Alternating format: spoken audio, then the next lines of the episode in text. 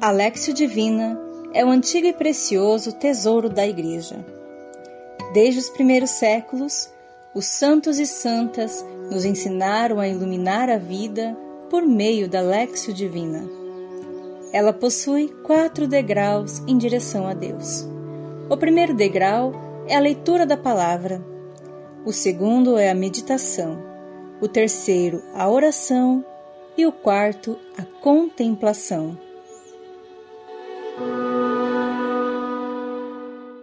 Pai nosso que estais nos céus, santificado seja o vosso nome. Venha a nós o vosso reino. Seja feita a vossa vontade, assim na terra como no céu. O pão nosso de cada dia nos dai hoje Perdoai-nos as nossas ofensas, assim como nós perdoamos a quem nos tem ofendido, e não nos deixeis cair em tentação, mas livrai-nos do mal. Amém. Colocando novamente a nossa atenção nas preces que vocês estão fazendo, nos pedidos que vocês têm no coração, vamos agora nos abrir para a palavra que nos ensinará. Hoje, a palavra nos ensina algo muito importante, como sempre nós estamos rezando sobre o capítulo 40 do livro de Gênesis. Eu quero que agora você imagine essa situação que eu vou narrar. Coloque toda a atenção nela e vamos ficar atentos para o ensinamento que esta Lexia Divina pode nos trazer. Respire profundamente, lentamente. Primeiro degrau da Lexia Divina, degrau da leitura capítulo 40 do livro de Gênesis, primeiro versículo. Sucedeu, depois destes acontecimentos, que o copeiro do rei do Egito e seu padeiro ofenderam seu senhor, o rei do Egito.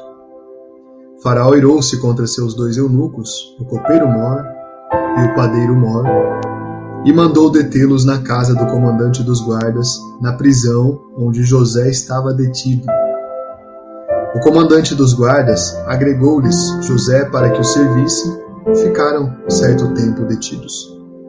Ora, numa noite, os dois, o copeiro e o padeiro do rei do Egito, que estavam detidos na prisão, tiveram um sonho, cada qual com a sua significação. De manhã, vindo encontrá-los, José percebeu que estavam acabrunhados e perguntou aos eunucos do Faraó, que estavam com ele detidos na casa de seu senhor: Por que tendes o rosto triste hoje?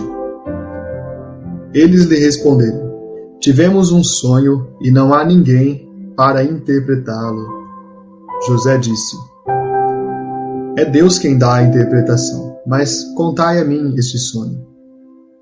O copeiro Mor narrou a José o sonho que tivera. Sonhei, disse ele, que havia diante de mim uma videira, e na videira três ramos. Deram brotos, floresceram, e as uvas amadureceram em cachos. Eu tinha na mão a taça do Faraó. Peguei os cachos de uva, espremi-os na taça do Faraó e coloquei a taça na mão do Faraó. José lhe disse: Eis o que isto significa. Os três ramos representam três dias. Mais três dias, e o Faraó te erguerá a cabeça e te restituirá o emprego. Colocarás a taça do Faraó em sua mão, como tinhas feito outras vezes, quando eras o seu copeiro. Lembra-te de mim quando te suceder o bem, e sê bondoso para falares de mim ao Faraó, a fim de que me faça sair desta prisão. Com efeito, fui arrebatado da terra dos hebreus, e aqui mesmo nada fiz para que me pudessem prender. O padeiro Mor viu que era uma interpretação favorável e disse a José: Eu também tive um sonho. Havia três cestas de bolos sobre a minha cabeça. Na cesta mais alta havia todos os tipos de doces que o faraó come, mas as aves os comiam na cesta. Sobre a minha cabeça José respondeu assim: Eis o que isto significa. As três cestas representam três dias. Mais três dias ainda, e o faraó te erguerá a cabeça, enforcar-te-á, e as aves comerão a carne acima de ti. Efetivamente, no terceiro dia, que era o aniversário do faraó, Este deu um banquete a todos os seus oficiais e soltou o copeiro mor e o padeiro mor no meio de seus oficiais. Ele reabilitou o copeiro mor na copa real e este colocou a taça na mão do faraó. Quanto ao padeiro mor, enforcou-o como José lhe havia explicado. Mas o copeiro mor não se lembrou de José, ele o esqueceu. Esta é uma narrativa peculiar, trabalhando com símbolos na palavra, e esses símbolos, neste segundo degrau, que é o degrau da meditação, têm uma importância para nós. O primeiro símbolo são os próprios personagens. Há um personagem que não aparece muito, mas é central, é o faraó. O faraó representa aqui as atitudes arbitrárias que você e eu temos. Muitas vezes, as nossas atitudes arbitrárias colocam na prisão outras realidades da nossa vida. Quem nunca viu uma pessoa que, no calor da hora, acabou tomando uma decisão da qual se arrependeu depois? Quando a gente faz isso, é como se nós estivéssemos colocando na prisão uma oportunidade, uma possibilidade, algo que a gente poderia fazer. Por isso, na verdade, a figura do Faraó representa para você os atos impulsivos, os atos impulsivos dos quais você pode se arrepender e com os quais você pode fechar algo importante para você. O copeiro e o padeiro eram importantes para ele e ele, em alguma atitude impulsiva, os colocou ali. Pois bem, será que tem alguma atitude impulsiva que você costuma tomar? Há alguns de nós que sofremos por impulso generalizado por várias coisas, mas atenção, Todos nós que estamos aqui temos um tipo de impulso que nos movimenta em certas circunstâncias. Alguns de nós têm esse impulso ativado quando se fala de certos assuntos. Alguns de, alguns de nós têm esse impulso ativado quando sentimos que estamos em perigo. Enfim, há muitas situações em que a gente acaba tomando decisões sem perceber a gravidade e o alcance delas. Este é o primeiro, a primeira meditação. A segunda meditação refere-se ao copeiro que cuidava, na verdade, do do banquete do faraó e a função dele não era, como se pensa, apenas organizar as coisas. Naquele tempo, os reis tinham à sua disposição uma pessoa pronta para morrer por eles, ao colocar a taça na mão do rei, essa pessoa deveria primeiro prová-la, para saber se não estava envenenada. Era a função dos copeiros. Quando o faraó o coloca na prisão, na verdade ele fica indefeso. Mas o copeiro aqui tem um significado também. Essa taça, sempre, o símbolo da taça sempre está relacionado à celebração ou ao sagrado. A gente vê nas nossas mídias que a taça ganhou inclusive a função de ser troféu. Mas, na verdade, vamos voltar para o sentido primitivo. Taça ou cálice sempre estão relacionados com uma realidade sagrada. E aqui, quando nós temos o copeiro sonhando com esta taça, nós podemos também pensar que a personagem do copeiro significa a nossa vida espiritual, a nossa nossa vida são a nossa vida interior. A taça representa tudo isso. Quando pelo impulso o faraó colocou o seu copeiro na prisão, ele ficou sem uma proteção e ele acabou deixando de ter acesso a isso, só focando no símbolo da taça. A taça representa então um cuidado. Não sei se você sabe, mas o, o mesmo cuidado que existem hoje com os cálices que estão nas nossas igrejas, há pessoas especiais para cuidar deles, para deixá-los sempre belos, para que eles sejam vistos na celebração da Eucaristia. Naquele tempo, os reis tinham o mesmo, mesmo cuidado com os seus cálices reais. Por isso que a gente mantém essa simbologia que o próprio Cristo usou, a gente mantém até hoje. A taça, então, o cálice, significa a nossa a nossa vida interior, a nossa vida de oração, o aspecto sagrado da nossa existência. Como é que você está cuidando da tua vida espiritual? Você está cuidando, está procurando fazer as suas reformas interiores, você está procurando fazer uma mudança por dia, está procurando fazer orações profundas e sinceras, ou está de qualquer modo fazendo aquelas orações rápidas, curtas, de qualquer modo, enfim. Pense sobre isso, isso é importante. Não é o tempo da oração que você faz, mas é a qualidade do seu diálogo com Deus. Pense nisso. A terceira imagem é a imagem do padeiro. E o padeiro aqui é representado pelo cesto de pães. E os pães, como você sabe, representam o fruto do trabalho. Os pães, nesta narrativa, significam basicamente os projetos. O pão em si, como símbolo, é resultado de um longo projeto de plantio, cultivo, colheita e a sua própria confecção. Como estão os teus projetos? Ao falar em pão, falamos em projeto. Você tem rezado por eles, você tem dado passos, um pequenininho, outro o passo pequenininho, mais um, ou você apenas pensa assim de forma irresponsável? Tenho aqui na minha cabeça um sonho, mas um dia eu vou alcançar, se for da vontade de Deus. Esta é uma conversa que não é lógica. Se você tem projetos, você tem que pensar neles, precisa rezar sobre eles e precisa ter uma sequência de passos para dar. Os projetos são importantes.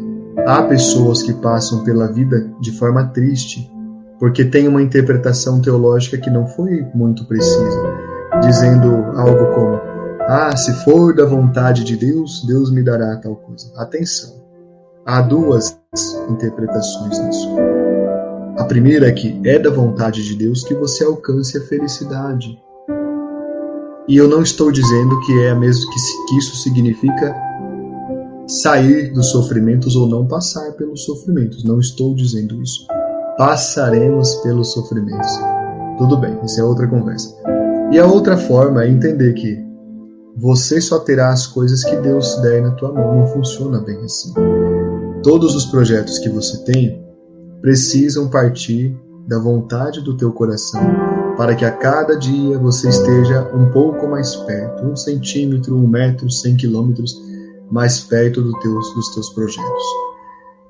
Pelos teus projetos você pode alcançar a tua paz, a tua realização, a tua segurança afetiva, financeira, e você pode inclusive ajudar as pessoas. Então tenha projetos, tenha, realmente tenha projetos. O padeiro, na verdade, Possivelmente nessa história ele foi, ele é o único que é prejudicado nessa narrativa, ele é enforcado, porque ele permite que os pássaros do céu comam os pães. Lembrando que o pão é fruto de todo um grande projeto, desde quando a semente é separada, de quando a semente é preparada e de quando a semente é plantada para transformar-se em uma planta ser colhida e novamente ser processada.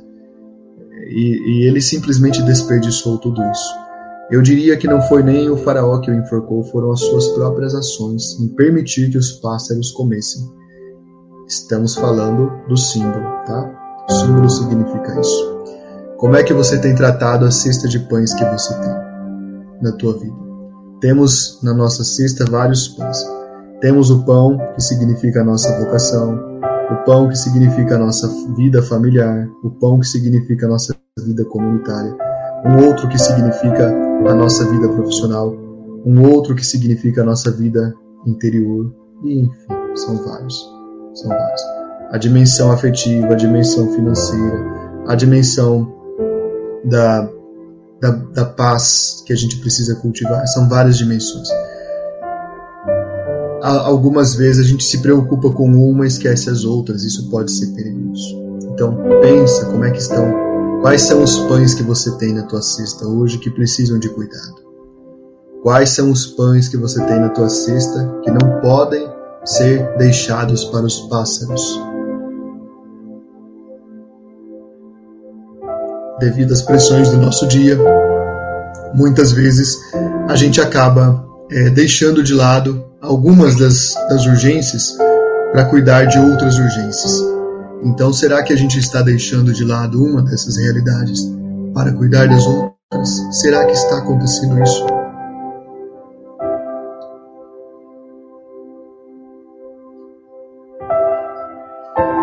Enquanto eu falo, você pensa.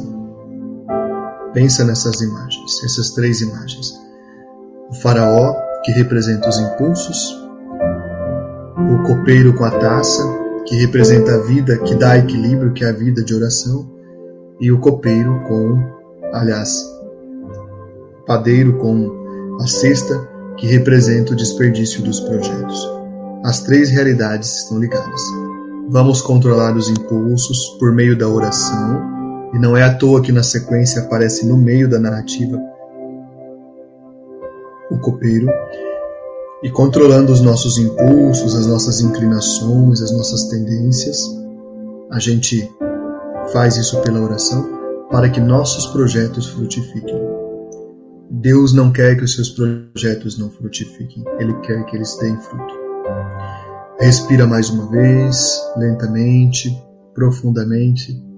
E aí, no terceiro degrau da Lexio Divina, é uma oração bem curtinha que você faz para Deus. Uma oração no teu silêncio, no silêncio do teu coração. O que você gostaria de oferecer ou de pedir a Deus nesse momento?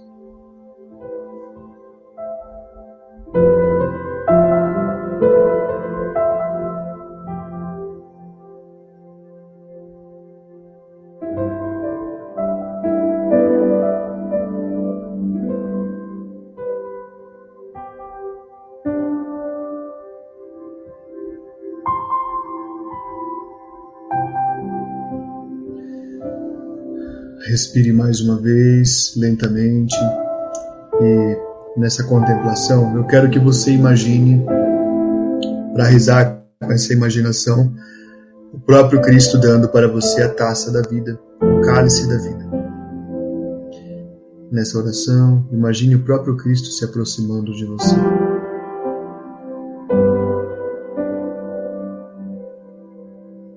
O cálice que Cristo entrega nas tuas mãos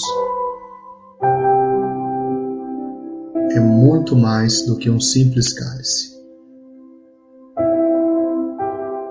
Ele é também uma vontade que está sendo colocada no seu coração de fazer com que a tua vida de oração seja o solo fértil para frutificar os teus projetos.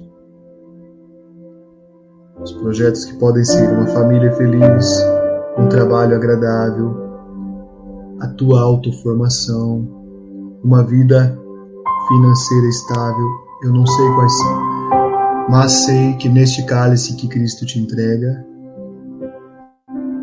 este cálice é a fonte da fecundidade de tudo que você faz. E atenção, vou te contar um segredo. Todas as coisas que você realiza na tua vida são marcadas pela sacralidade. Não é à toa que uma grande santa nos ensinou, desde quando somos crianças, que faça poucas coisas, mas as faça bem. Faça com que tudo o que você está tocando nesse momento na tua vida, colocando as tuas mãos, as tuas energias, seja marcado pela sacralidade, porque está, porque é algo sagrado também. Quero te agradecer por rezar comigo aqui. Quero desejar que você tenha uma boa noite de sono. Vi os comentários bonitos que vocês fizeram, vi sim. Vi as outras intenções que vocês colocaram também. Hoje, então, nós nos entregamos ao descanso que eu espero. Espero que você possa descansar um pouquinho amanhã. Quem sabe acordar tarde, né? Eu sempre falo brincando que os maridos façam café da manhã, levem para as esposas, né? Temos aqui alguns, alguns rapazes, alguns maridos, né? As esposas são a maioria, vamos tratar bem das esposas, né? E depois que, então, saia para almoçar fora se você puder, ou enfim, faça alguma coisa diferente, sim. Faça um esforço, faça um esforço. Às vezes não vai cair do céu, né? Às vezes não vai cair do céu. Faça um esforço para você ter um domingo abençoado. A gente espera que as coisas vão acontecendo sozinhas, mas não funciona assim. Dê os seus passos aí e eu quero que você tenha um domingo bem, bem abençoado. Agradecidos por mais uma semana que a providência divina nos concedeu, elevemos a Ele, a ela, todos os nossos louvores e todas as nossas gratidões, a minha, a sua, toda a gratidão que nós pudermos reunir. Estivemos reunidos em nome do Pai e do Filho e do Espírito Santo. Amém. Louvado seja nosso Senhor Jesus Cristo, para sempre seja louvado. Um ótimo descanso para você. Nos vemos. Tchau, tchau.